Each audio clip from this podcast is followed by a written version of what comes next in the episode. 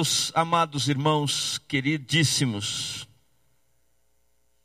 o Senhor é maravilhoso e Ele mesmo diz acerca da Sua palavra que toda vez que Ele manda uma palavra, essa palavra não volta sem cumprir o objetivo com o qual ela saiu.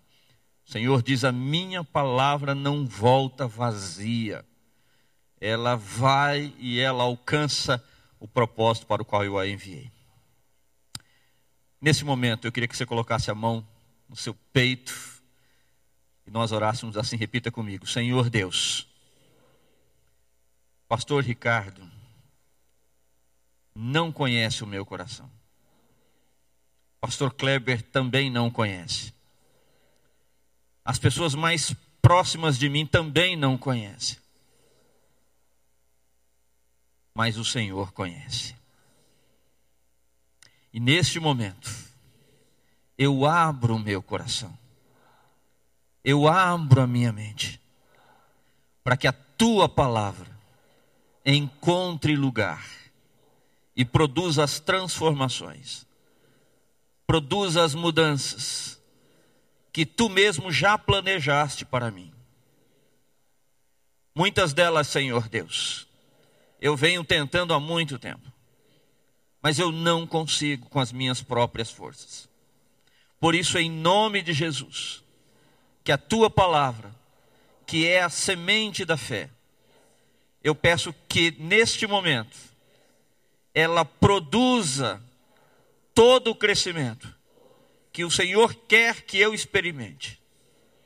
E que isso resulte em honras e glórias ao teu nome. E resulte em bênçãos na minha própria vida e no meu lar.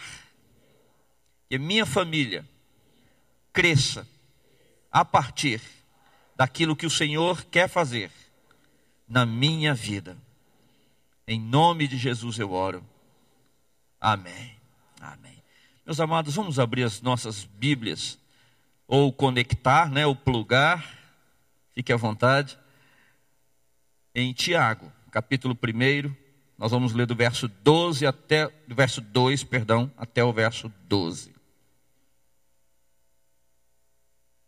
Diz assim a palavra de Deus: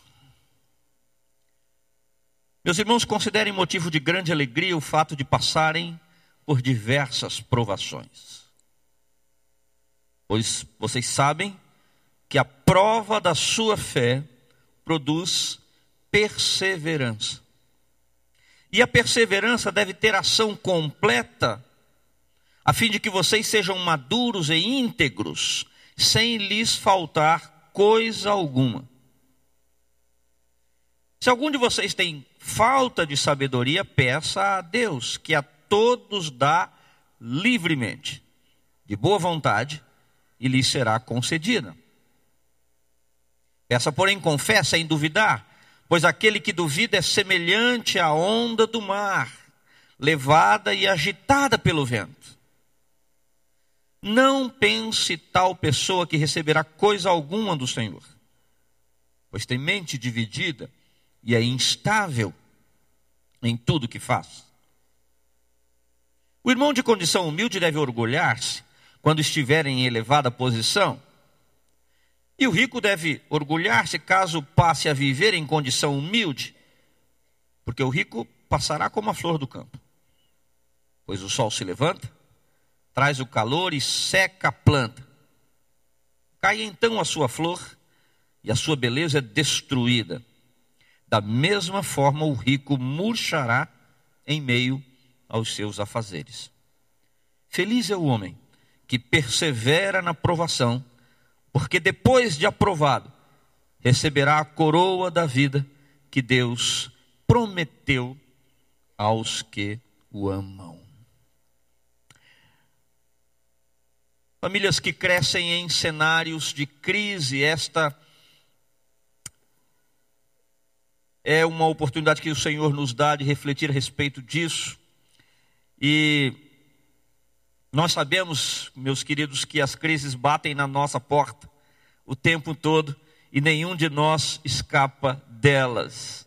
Absolutamente ninguém pode dizer que não sabe o que é crise, não apenas as crises é, no país, como temos tantas vezes ouvido agora, a gente liga a televisão, liga o rádio, ou vai assistir alguma coisa ali no tablet, no celular, vai o tempo todo ouvir essa palavrinha crise. Mas também elas batem a porta da nossa vida pessoal, batem a porta da nossa casa. E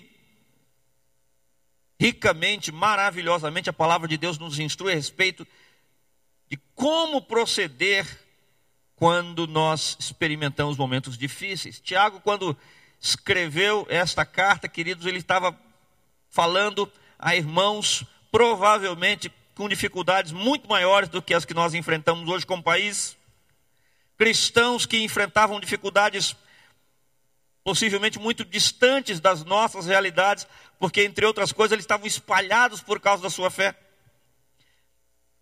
Talvez falar um pouco sobre isso fique ainda distante da nossa realidade pessoal e familiar, mas dá para a gente imaginar, vendo agora os nossos queridos eh, venezuelanos chegando no Brasil e em outros lugares, depois de deixarem para trás seu trabalho, sua casa, seu carro, absolutamente tudo, provavelmente fruto de muito esforço, de muita dedicação, ao longo da sua vida, quem sabe herança dos pais, tudo ficou para trás. E de repente a vida ganha novos contornos, ganha novas realidades, para as quais muitos não estavam preparados. E quando nós olhamos para um texto como esse, vimos isso acontecer basicamente por causa da fé, em virtude das perseguições que estavam acontecendo, já acontecendo de maneira muito intensa neste, é, quando esse texto foi escrito. E aqui Tiago, então, o pastor da igreja de Jerusalém, instrui estes irmãos que claramente estavam, então, juntamente com as suas famílias, enfrentando dificuldades e dizendo o seguinte: olha, você foi chamado para atravessar esta, esse caminho de fé, essa estrada de fé. Você foi matriculado no momento em que nasceu de novo na escola da fé pelo Senhor. E vamos lá. Só que nessa estrada tem alguns túneis que são difíceis de atravessar. E basicamente o que Tiago está dizendo é o seguinte: eu vou dizer para vocês o que fazer para que vocês saiam desses túneis como pessoa e como família maiores do que quando entraram. Eu me lembro de uma ocasião em que estava vivendo um momento particularmente difícil, um irmão na fé, experiente, disse, pastor, Deus sempre tem muito mais para nos dar. Isso é um ditado popular, mas dito ali naquele momento me caiu muito bem no coração. Deus sempre tem muito mais para nos dar do que o diabo para nos tirar. É verdade, é verdade. O fato é que quando nós olhamos para as crises é, e vamos atravessar e a gente olha para aquele túnel escuro, o que o Senhor tem para nós é que tanto a nossa vida pessoal quanto a nossa família podem e devem sair maiores e melhores, devem crescer ao final daquele túnel. Mas me deixem falar um pouquinho sobre, só maneira que introdutória sobre crise. Aqueles as pessoas que estudam esse fenômeno mencionam sempre que a crise tem pelo menos é, três características bem interessantes. A primeira delas são aquelas crises que são chamadas crises súbitas, aquelas que são inesperadas. Você não está, você não se programou para aquilo, você não pensou naquilo e de repente ela acontece.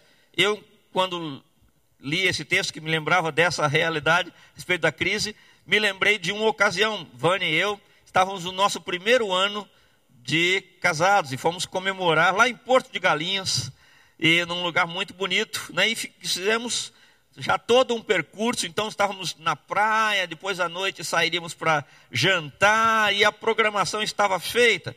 Mas de repente, andando ali muito tranquilamente, tínhamos ali os a irmã e o, e o marido da, dela, a irmã da minha esposa e o seu marido, meu cunhado, e estávamos ali andando, dando risadas, crianças pequenas, meus sobrinhos ali por perto, e de repente a minha esposa dá uma topada numa pedra.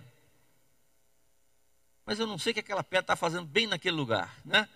Carlos Drummond de Andrade diz, no meio do caminho tinha uma, tinha uma pedra, lá também tinha, nesse lugar, na praia ali, e por causa daquela pedra, ela torceu ali o seu dedo, e ao invés de irmos para um restaurante jantar, nós fomos é, para o hospital. Né? E demorou para Chuchu, quando terminou, todo, tudo que ela precisava fazer no pé, enfaixar, etc. e tal, já não tinha mais lugar, nem hora, nem clima para é, ir para restaurante nenhum. Uma crise súbita são aquelas que mudam a nossa trajetória de forma é, não planejada.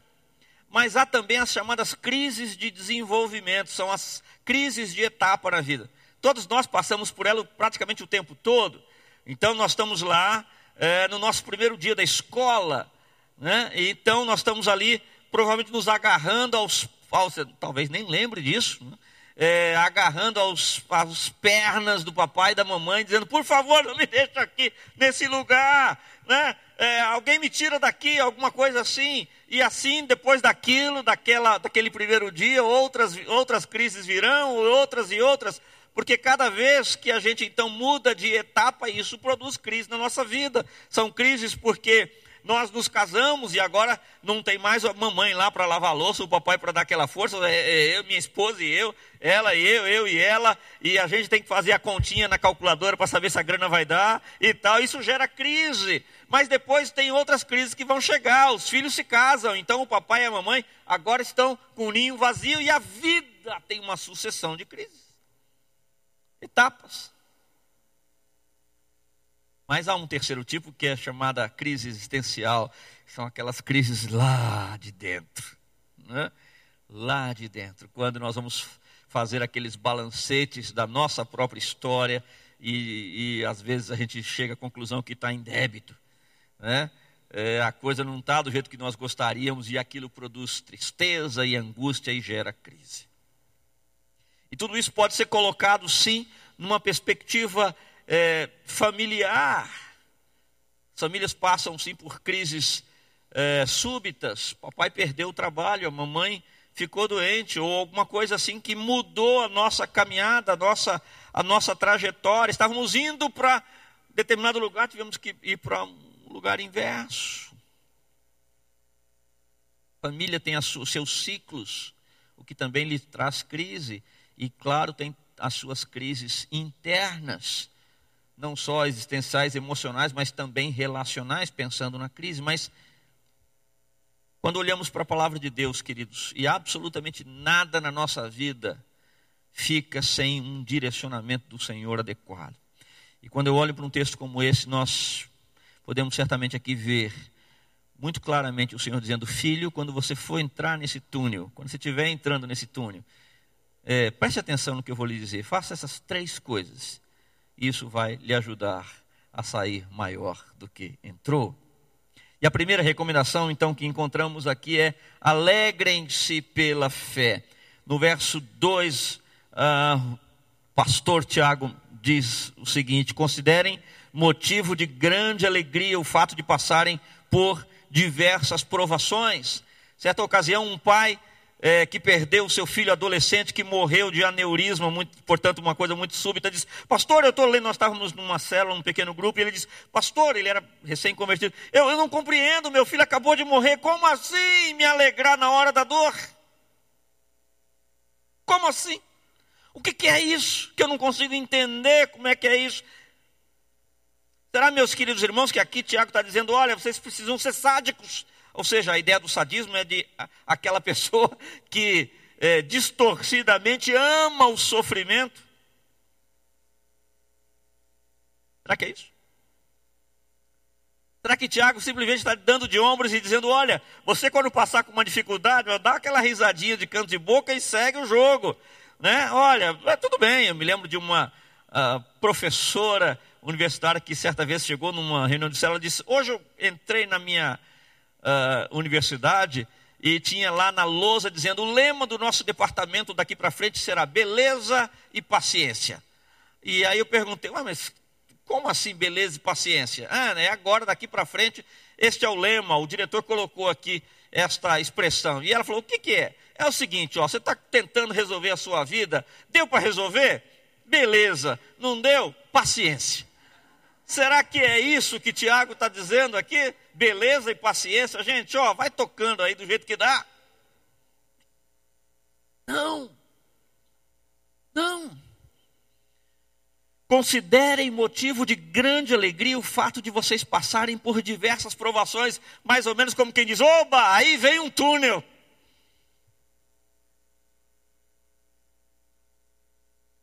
O que a palavra de Deus nos ensina é que a crise nos coloca diante de um desafio de fé. Há pessoas que gostam mais de desafios, outros menos. Né? Meu sobrinho, por exemplo, essa semana, esse fim de semana agora, participou de um, de um campeonato de xadrez. Né? De ficar ali queimando a cabeça. Tal. Eu, no meu estilo pessoal, não consigo me imaginar pensando ali numa situação daquela. Né, mas há quem goste né, das competições, e não só de xadrez, de outras coisas, que gosta de ser estimulado, gosta de ser desafiado. Mas o fato é que, gostando ou não gostando, o desafio chega na nossa vida. E o desafio da fé faz parte da nossa caminhada. E é exatamente isso que acontece conosco. Um desafio que me diz Kleber. Vamos avaliar um pouquinho agora como está a sua fé como está a sua capacidade. A, a, a, basicamente, aqui a pergunta é: uh, vamos lá, deixa eu uh, dar para você a oportunidade de pensar: uh, quem é você? A quem você pertence? Quem tem a última palavra na sua vida? São perguntas que a fé nos faz. Eu imagino que foram perguntas como essa que Abraão fez quando estava indo levar o seu filho por ordem de Deus para ser sacrificado. Imagino, quero entender que ele, diz o texto, que ele foi bem silenciosamente ali, é, até que num dado momento Isaac quebrou o silêncio e fez uma pergunta para ele, falou, pai, mas cadê o cordeiro? Hã? Mas imagino eu, quero entender que Abraão estava ali silenciosamente caminhando e por dentro fazendo algumas perguntas, Senhor, eu não estou entendendo, por que isso? E muito provavelmente o próprio Espírito de Deus respondia para ele, fazendo outras perguntas: Abraão, diga para mim, quem é você? Abraão, diga para mim quem deu esse filho para você. Abraão, diga para mim quem é que comanda a sua vida. E a cada pergunta dessa, nesse diálogo entre Deus e Abraão, provavelmente um diálogo, como eu quero imaginar, silencioso, difícil de ser é, é, produzido. Diz o texto que Abraão ia caminhando e ele foi por três dias. Que viagem longa de três dias para chegar num lugar e sacrificar o seu próprio filho, único, depois de anos e anos esperando pela chegada daquela criança. Mas é exatamente isso que o texto diz, que esse desafio de fé produz na nossa vida perseverança. Vamos ver o texto? Ele diz, pois, ou seja, está justificando agora a, a, a, razão da nossa alegria, uh, do nosso contentamento. Ele diz, pois vocês sabem que a prova, o exercício o desafio da sua fé produz perseverança.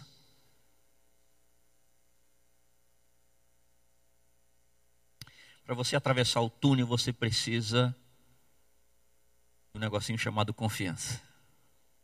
De um combustível no seu tanque, chamado confiança, fé. Porque senão você vai ficar no meio do túnel. Para atravessar você tem que olhar para ver se o seu tanque de gasolina está realmente cheio. E o Senhor nos estimula e nos abastece de fé quando diz: está chegando o túnel. Isso é um desafio para você. Mas, Senhor, eu não gosto de crise. Senhor, eu não gosto de túnel. Túnel é muito escuro. Por favor, me ajuda. Ele diz: Filho, eu estou ajudando você e, e o que eu estou dizendo é: Confira se o seu tanque tem combustível suficiente, se há confiança suficiente neste momento, senão você precisa abastecer-se em relação a isso. Aí você diz, tá, mas por que isso, Senhor Deus? Porque a perseverança vai garantir que você vai atravessar esse túnel. E no final da perseverança você vai encontrar aquilo que você tanto precisa. Talvez você nem saiba que precisa, mas eu sei que você precisa, que é algo chamado crescimento. Diz o texto. A perseverança, verso 4, deve ter ação completa, a fim de que vocês sejam maduros e íntegros, sem lhes faltar coisa alguma. Portanto, meus queridos, o que nós temos aqui quando ele fala da alegria? Ele está dizendo de uma linha de produção de uma linha de produção da maturidade, uma linha de produção do crescimento. Como é que eu vou crescer? Como a minha família vai crescer se eu não for provocado na minha confiança no Senhor? Porque é ela que enche o meu tanque que me permite perseverar, e é na perseverança que eu experimento o crescimento.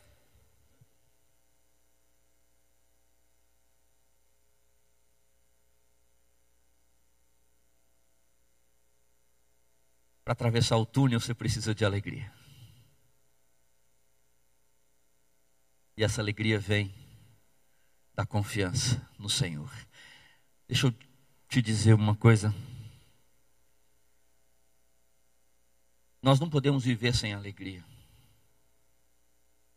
E é por isso que muitas pessoas saem e muitas famílias saem da crise destruídos.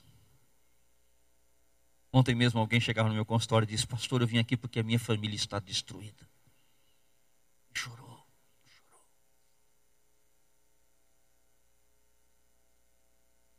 Quantas famílias saem do túnel muito menores do que entraram? E parte disso é porque a sua alegria se perdeu pelo caminho. Estava escuro e eu não vi onde é que ela caiu. Mais ou menos assim. Em Hebreus 12, 11, melhor dizendo, diz o texto, que Jesus, pela alegria que lhe estava proposta, ou seja, Deus não nos coloca no túnel de maneira obrigatória, pela alegria que lhe estava proposta, ele suportou a cruz e foi obediente até o fim.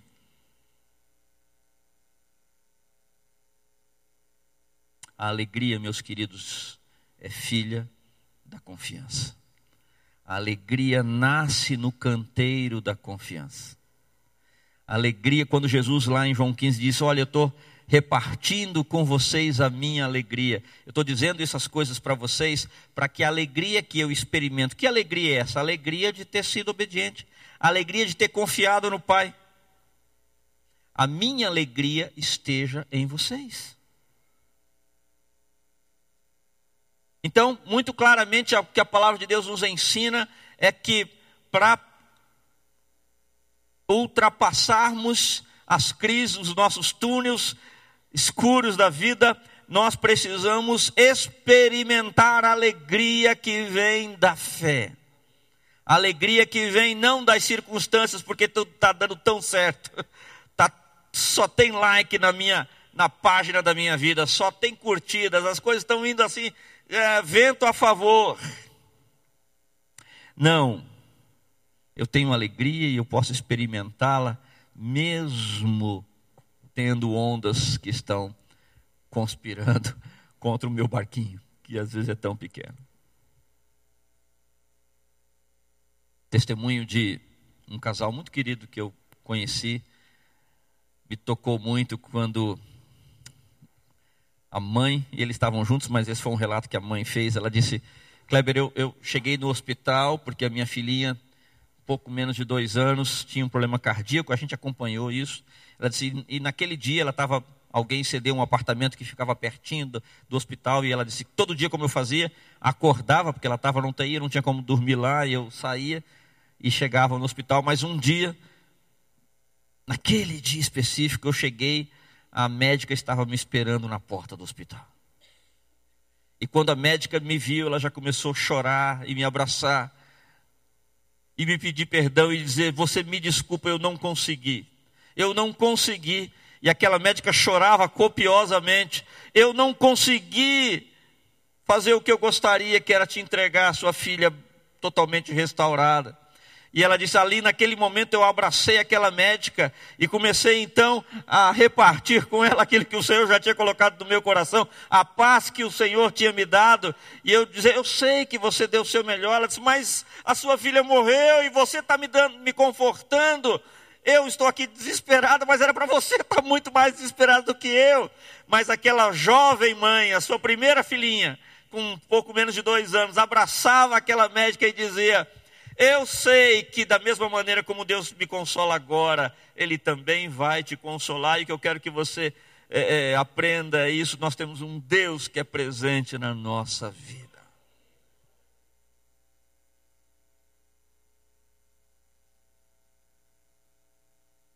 Famílias crescem quando aprendem a se alegrar pela fé. Eu não sei hoje você está atravessando algum túnel, se há algum túnel na sua família, não sei se vocês têm perdido o sono, quem tem perdido o sono, ou quem tem vontade, só tem vontade de dormir. Quem perdeu a fome, porque nem quer comer, ou outro que só quer comer. E vai por aí afora, nas lutas e nas dores que cada um tem forma pessoal e familiar. Mas o que o Senhor nos ensina é: filho, filha,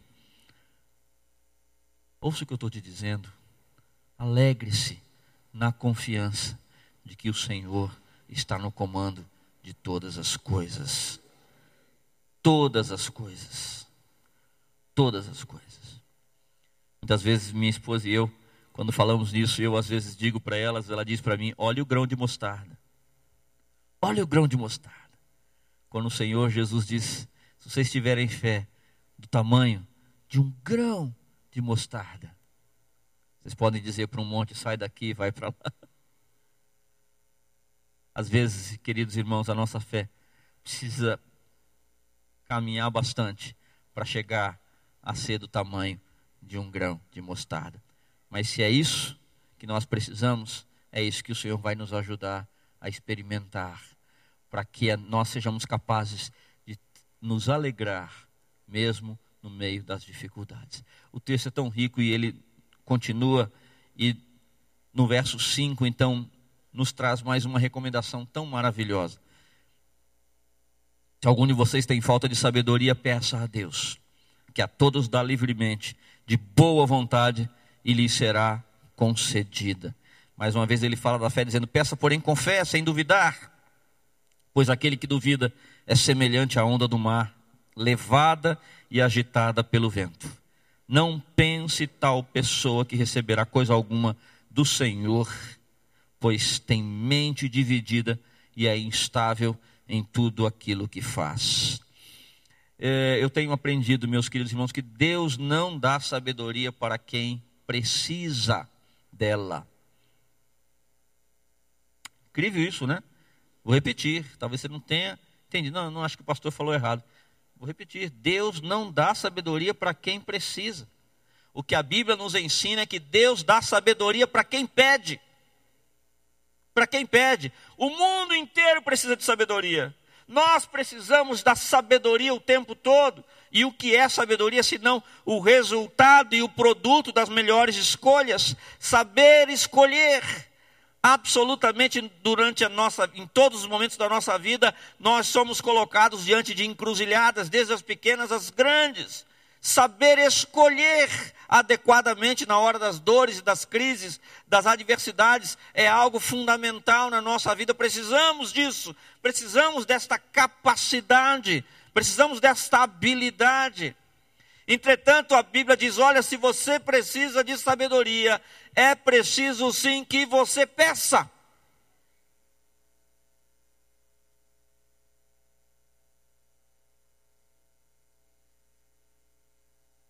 Eu me lembro de um determinado momento de Israel, registrado ali em Josué capítulo 9, quando o povo de Deus cai numa pegadinha. cai numa pegadinha. O que ficou combinado com Josué e com todo o povo de Israel foi o seguinte: bom, pessoal, nós vamos começar agora então a conquista da terra prometida, e aí tem algumas regras, ok? Ok, ninguém aqui é guerreiro, ninguém aqui é nada, então o Senhor vai lutar por nós. O que nós precisamos fazer é, é, é seguir estritamente, absolutamente do jeito que a Bíblia nos ensina, o livro que Moisés deixou. Então foi isso que Deus disse ali no capítulo 1 já para Josué não te aparte da tua boca o livro dessa lei, faz exatamente do jeito que está aí. Mas algumas regras também precisam ser colocadas. A primeira delas, não faça acordo com nenhum povo ao longo do, do caminho. Como disse a nossa irmã Greta, combinado, pessoal? Combinado. Então é isso aí, não vamos fazer nenhum tipo de acordo na, com o pessoal. Aí os gebeonitas, uma turma que ficou sabendo pelo Facebook da época, que lá na frente, que o povo de Israel vinha pegando todo mundo e destruindo tudo e a todos, fez uma, fez uma pegadinha. Combinou o seguinte: eles pegaram pão velho, pegaram sapatos velhos, roupas rasgadas, deram a volta e chegaram para o povo de Israel. Josué não estava ali naquele momento e falaram com o pessoal o seguinte: olha, nós ficamos sabendo, vocês estão famosos, muito famosos. E a gente ficou sabendo que vocês estão arrebentando, e a gente queria entender um pouco o que está acontecendo com vocês. E a gente achou tão bacana é, que a gente veio aqui para servir vocês. Poxa, legal, né? né? Gibeonitas. E diz lá o texto, verso 14, que o povo de Deus examinou as cargas, examinou as provisões dos gibeonitas, mas não consultou ao Senhor. Senhor, e aí? Esse pessoal está querendo fazer um acordinho com a gente aí? Aparentemente não tem nada errado, mas a gente deve fazer ou não? Se eles tivessem feito isso, o que, que tinha acontecido? Deus tinha falado: olha, lembra que a gente combinou que não é para fazer acordo com ninguém? Isso é uma pegadinha. Mas aquilo pareceu tão inofensivo, pareceu até nobre da parte deles ajudar um pessoal que vem de longe para conhecer um pouco mais sobre eles. E eles disseram: ah, ok, então vamos lá. E aí, quando chegou na próxima cidade, perderam a guerra. Josué foi orar e ele disse: Olha, o Senhor disse: eu combinei uma coisa com vocês e vocês não fizeram. Não era para ter feito acordo. Por que, que esse pessoal está aí no quintal de vocês? Quantas vezes nós colocamos os pés pelas mãos nas horas das nossas dificuldades, das nossas crises, e mais uma vez eu vou repetir, porque é importante, saímos delas menores do que entramos, porque não buscamos ao Senhor não perguntamos para o Senhor, e aí, Senhor, isso aqui parece tão inofensivo. Senhor, é a oportunidade desse negócio, parece tão bacana. Esta mudança aqui de casa, de cidade, de lugar, de posição, de qualquer coisa na nossa vida parece ser a melhor alternativa, e aí nós vamos nela, ok? Quero entender que às vezes Deus diz, ok, pode ir, mas não vai dar certo.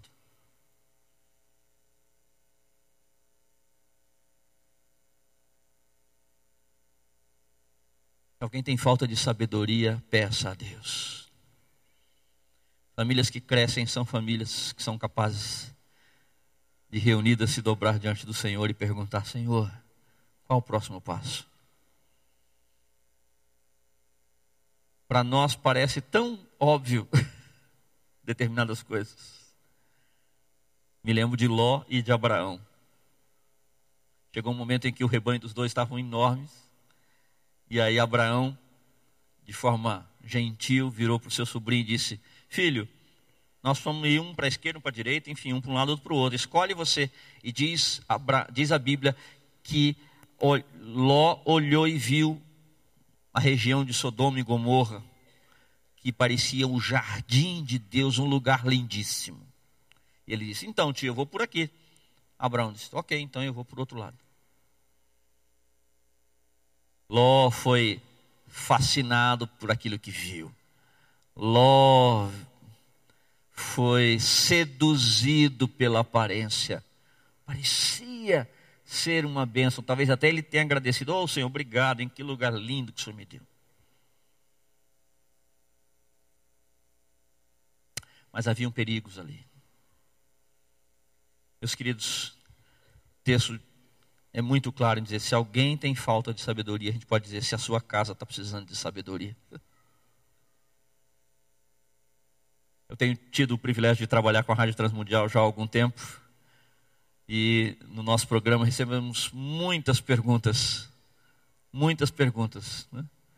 Pastor, o que, que eu faço? E quase sempre, se você tiver oportunidade lá, entre lá nos, baixe nos podcasts. E pode, inclusive, por favor, mandar perguntas, porque isso ajuda o programa. É, quase sempre a minha primeira coisa é busque a Deus em oração, busque sabedoria do Senhor para agir dessa forma.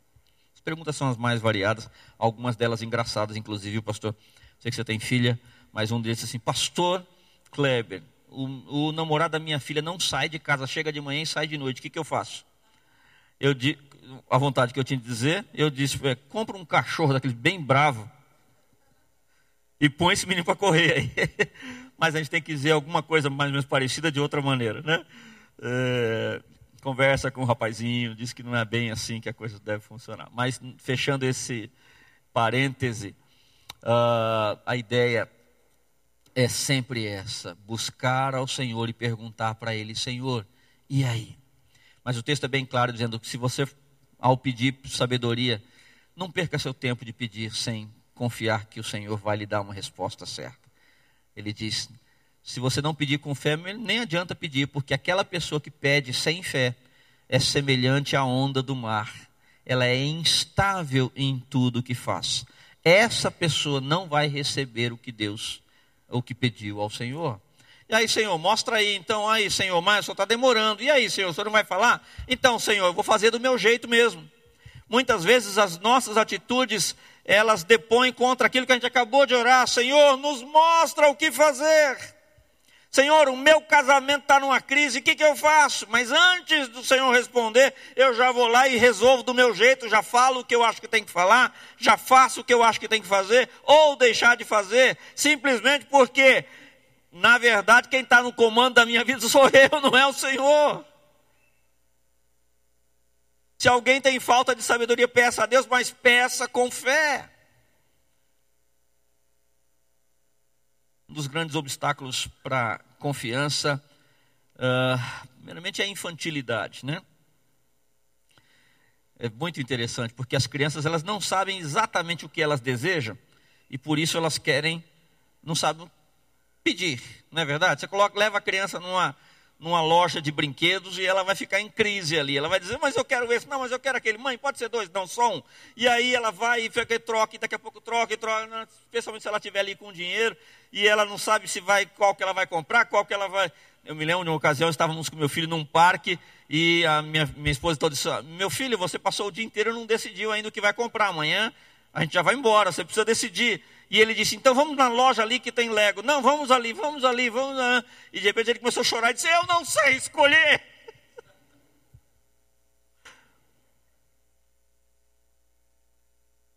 Uma expressão bastante legítima e bem humana. Né? Eu não sei escolher, Senhor. Eu quero me casar, mas eu não sei escolher. Eu quero resolver o problema do meu casamento, mas eu não sei o que fazer. E aí? A infantilidade depõe contra a nossa fé. E a outra, nossa incredulidade tão marcante, tão natural, presente muitas vezes na nossa vida, porque não conhecemos a Deus. As crianças não conhecem a si mesmas e às vezes não conhecemos a Deus e, portanto, não cremos que Ele é capaz de fazer isso. Irmãos queridos, se há algo que machuca, e eu até posso usar a expressão, revolta porque provoca a ira no coração de Deus, é quando nós colocamos limite na ação dele. Lá no Salmo 95, o salmista chama isso de, porque assim o Senhor colocou, de tentar ao Senhor Deus. E Deus foi tentado quando o povo de Israel, no meio do, do, do deserto disse: Ah, porventura o Senhor vai conseguir colocar uma mesa aqui na, no meio desse deserto todo, uma mesa com carne para nós? Deus se ofendeu com isso, porque eles estavam dizendo: Ah, limita, o poder de Deus só vai até a página 2, ele não é capaz de tudo. E ele diz: Porventura eu não posso colocar uma mesa no deserto? Será que tem alguma coisa que eu não possa fazer?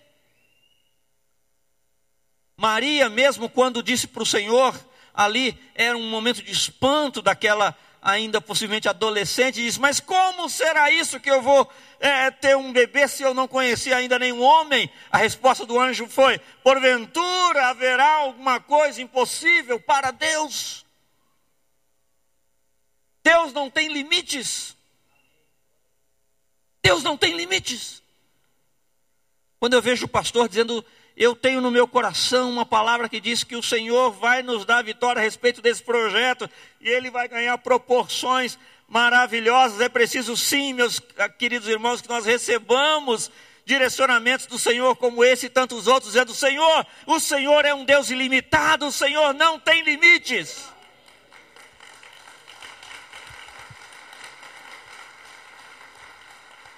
E o fato, meus queridos irmãos, que muitas vezes a nossa compreensão fica limitada, porque nós não conhecemos o Deus que temos.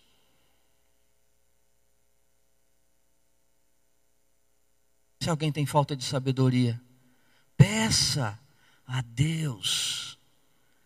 Peça a Deus que a todos dá liberalmente, diz o texto, e não lança em rosto. Qual é a grande pergunta da sua vida hoje? Qual é a grande pergunta da sua casa hoje? O tempo todo nós temos perguntas. Senhor, e isso aí? Isaac fez uma pergunta para o pai: Pai, e o cordeiro? Eu não estou vendo.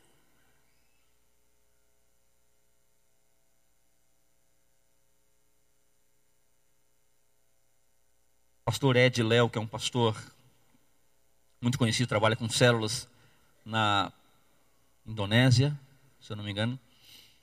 Se eu não estou enganado aqui agora. Contou numa conferência e eu fui muito edificado com esse testemunho. Ele disse: Um pastor da Costa do Marfim me contou isso, que estava, que houve um momento da vida dele em que ele decidiu que não mais buscaria os donativos para sustentar ali as aldeias em volta da sua comunidade, inclusive os membros da igreja, porque ele fazia isso periodicamente, ia até os Estados Unidos e algumas igrejas os abasteciam com donativos. E um dia ele disse, esse pastor, da Costa do Marfim, estava sentado numa igreja, num gabinete, na antessala de um gabinete pastoral na América, e alguém lhe disse, e ele estava lá esperando para que o pastor o atendesse, e de repente ele entendeu que o Espírito Santo disse: Filho, o que você está fazendo aqui de novo? Ele disse: Então, vim buscar os donativos aqui para poder levar. Olha, eu quero que você vá embora. Levante-se e volte para casa. Não, mas Senhor, mas e os donativos? Não, volta agora. Levanta e vai embora. E depois daquela batalha ali, ele fez isso, falou para a secretária: oh, estou indo embora. Ah, mas vai atender o senhor. Não, não, estou indo. Tchau, foi. E chegou lá na, na sua igreja, os irmãos chegaram, e aí, pastor, e os donativos? É o seguinte, o senhor falou que não vai mais trazer donativos da América. Então, mas aí como é que nós vamos fazer? Então, né? Tá faltando aqui a comida tal. Então, não sei, eu não sei, ele só me disse isso, gente. Só me falou isso, só falou que, que é para orar. E que ele vai fazer de outra forma agora.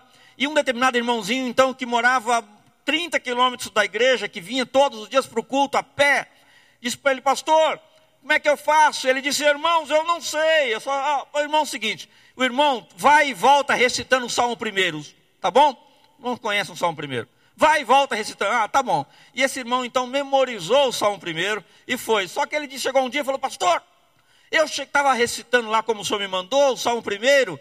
Que, vamos nos lembrar, né, irmãos? Que fala do justo que vive segundo a palavra de Deus, né? E que o seu prazer está na lei do Senhor e na sua lei medita dia e noite, e tudo quanto fizer prosperará. E ele disse: de repente eu estava olhando e vi que muita gente precisava de gasolina, é, andando com uns, uns, umas garrafinhas de gasolina tal. Eu vou fazer o seguinte: quando eu vier da minha casa, eu vou trazer também umas garrafas de gasolina e vou começar a vender. No caminho, nas aldeias por onde eu passo. Ele falou: ah, tá bom, faça isso. Ele começou, daqui a pouco aumentou um pouquinho mais, aumentou um pouquinho mais, aumentou um pouquinho mais, e aquele irmão se tornou o maior produtor ali de combustível, de gasolina, alguma coisa ali na Costa do Marfim. E o Ed Léo me disse: o pastor da Costa do Marfim me disse isso quando nós viajávamos no avião, que esse irmão empresta para o pastor para ele fazer conferência pelo mundo. Ele se tornou o homem mais financeiramente mais próspero do país. Irmãos queridos, o nosso Deus não tem limites. Não tem limites.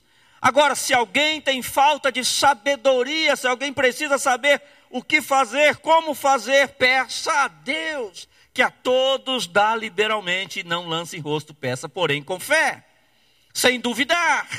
Porque aquele que pede, mas depois despede, e depois pede de novo, ah, filho, decide o que você quer, depois que você quiser, você vem falar comigo.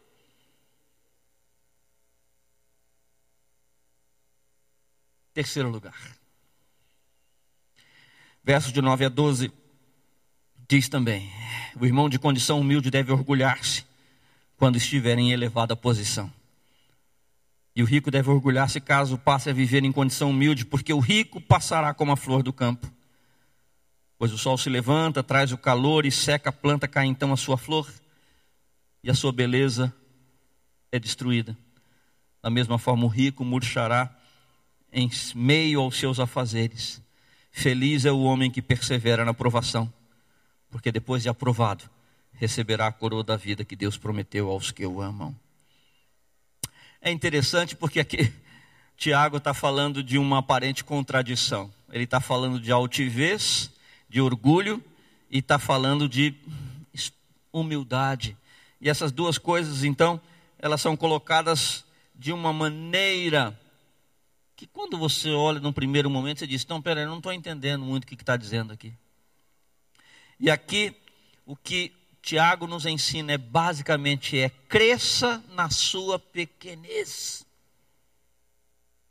Reconheça o quanto você é pequeno, sim, diante de Deus, porque é exatamente a partir desta sua percepção de pequenez que o Senhor vai ampliar os seus limites e as suas possibilidades.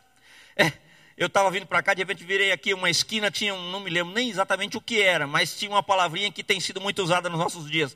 De repente assim, empoderamento. Tem se falado hoje do empoderamento das mulheres, do empoderamento dos pastores, do empoderamento de não sei o quê, do empoderamento, empoderamento. Mas essa, embora seja uma palavra até bonitinha, é uma palavra que vai na contramão do que a Bíblia nos fala, que é do esvaziamento. O apóstolo Paulo, ele disse exatamente isso, diz, olha, três vezes eu pedi que o Senhor retirasse meu espinho, mas ele disse, Paulo, a minha graça te basta. E o que é isso senão esta percepção de que eu preciso me esvaziar de mim mesmo, das minhas próprias ideias, inclusive, das minhas próprias percepções, das minhas próprias perspectivas, para que em mim o poder de Deus habite e, portanto, me aperfeiçoe. A graça de Deus complete aquilo que falta em mim. Mas se eu estou cheio de mim mesmo, eu não tenho lugar para que o Senhor faça isso.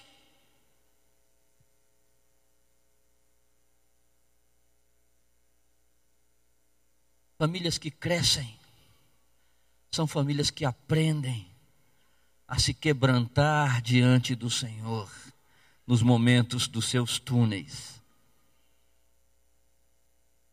E aqui deixa eu dizer uma coisa para você, meu querido irmão, que é para mim também, viu? Quando nós não nos quebrantamos, provavelmente lá na frente nós seremos quebrados. E há uma diferença bem grande em ser quebrantado e quebrado. Quem não se quebranta, lá adiante vai sair quebrado do túnel mas aquele que se quebranta é o que diz a palavra de Deus. 1 Pedro 5. Deus dá graça ao humilde, mas resiste ao soberbo.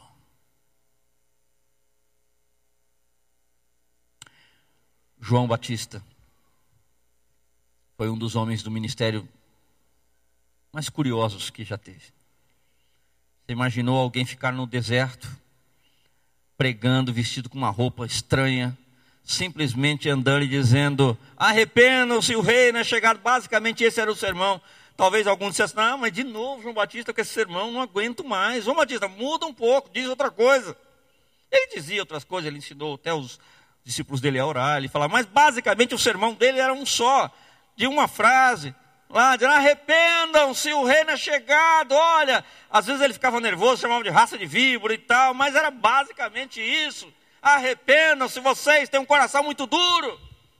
E o fato é que é, a Bíblia diz, Jesus diz é, que dentre os nascidos de mulher, nenhum foi maior do que João Batista. E irmãos, o que, que João Batista dizia? Convém que ele cresça e que eu diminua. Talvez a gente tirar uma fotografia somente daquilo que Jesus falou, gravar só essa parte dizendo, ô João Batista cresceu, pô, que legal, hein? Vamos saber o que aconteceu com ele para ele crescer tanto, esse ministério poderoso que Jesus mesmo exaltou, falou que nenhum outro foi maior do que ele. Olha que bacana. E aí, o que foi, João Batista? Qual o segredo? Convém que ele cresça e que eu diminua. Quanto menos do Kleber mais de Jesus, o que nós, o que eu posso ter é exatamente a vitória, a bênção, o êxito que Ele preparou, porque tudo é para Ele, todas as coisas, diz a Bíblia, tudo é para Ele e por Ele. E, e para a honra e para a glória dele, apenas isso, apenas isso. E quando nós estamos então atravessando este túnel escuro, o que, que a Bíblia diz? Filho, filha, quebrante-se diante do Senhor, dobre-se diante dEle, para que Ele produza na sua vida o crescimento que você precisa.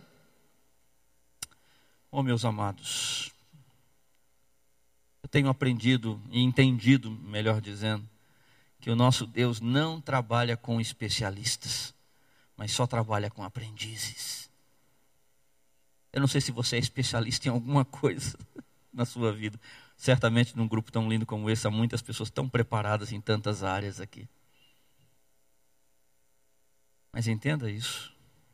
Deus não trabalha com especialistas. Deus só trabalha com aprendizes. Mesmo aqueles que já cresceram, mesmo aqueles que já avançaram, mesmo aqueles que têm avançado, porque o Senhor tem produzido esse crescimento na vida deles jamais podem deixar a sua condição de aprendizes com o Senhor. Senhor, eu quero aprender, sim, a me diminuir mais para que o Senhor cresça. Há uma expressão, de certa maneira, intrigante, quando a gente lê João 15. Quando Jesus diz: Meu pai é o agricultor, eu sou a videira todo galho que, que está em mim, que não dá fruto, ele arranca. Mas todo que dá fruto, ele poda, para que dê mais fruto ainda. Ou seja, ele diminui o tamanho do galho, para que esse galho cresça mais.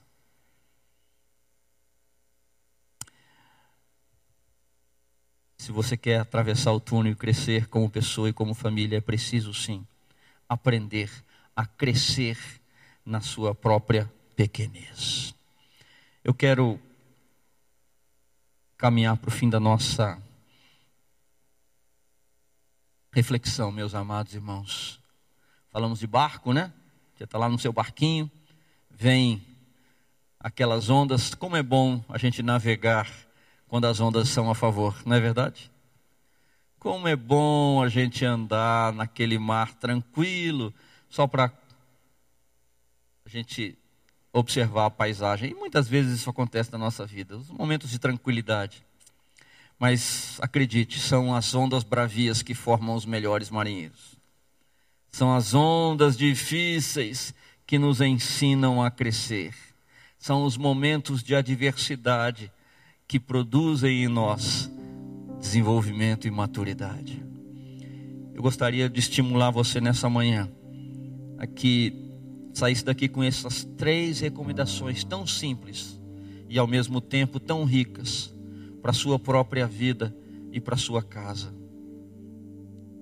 Sabe, meu querido irmão, minha querida irmã, ninguém quer que você cresça e se desenvolva mais do que o próprio Senhor, que o próprio Deus.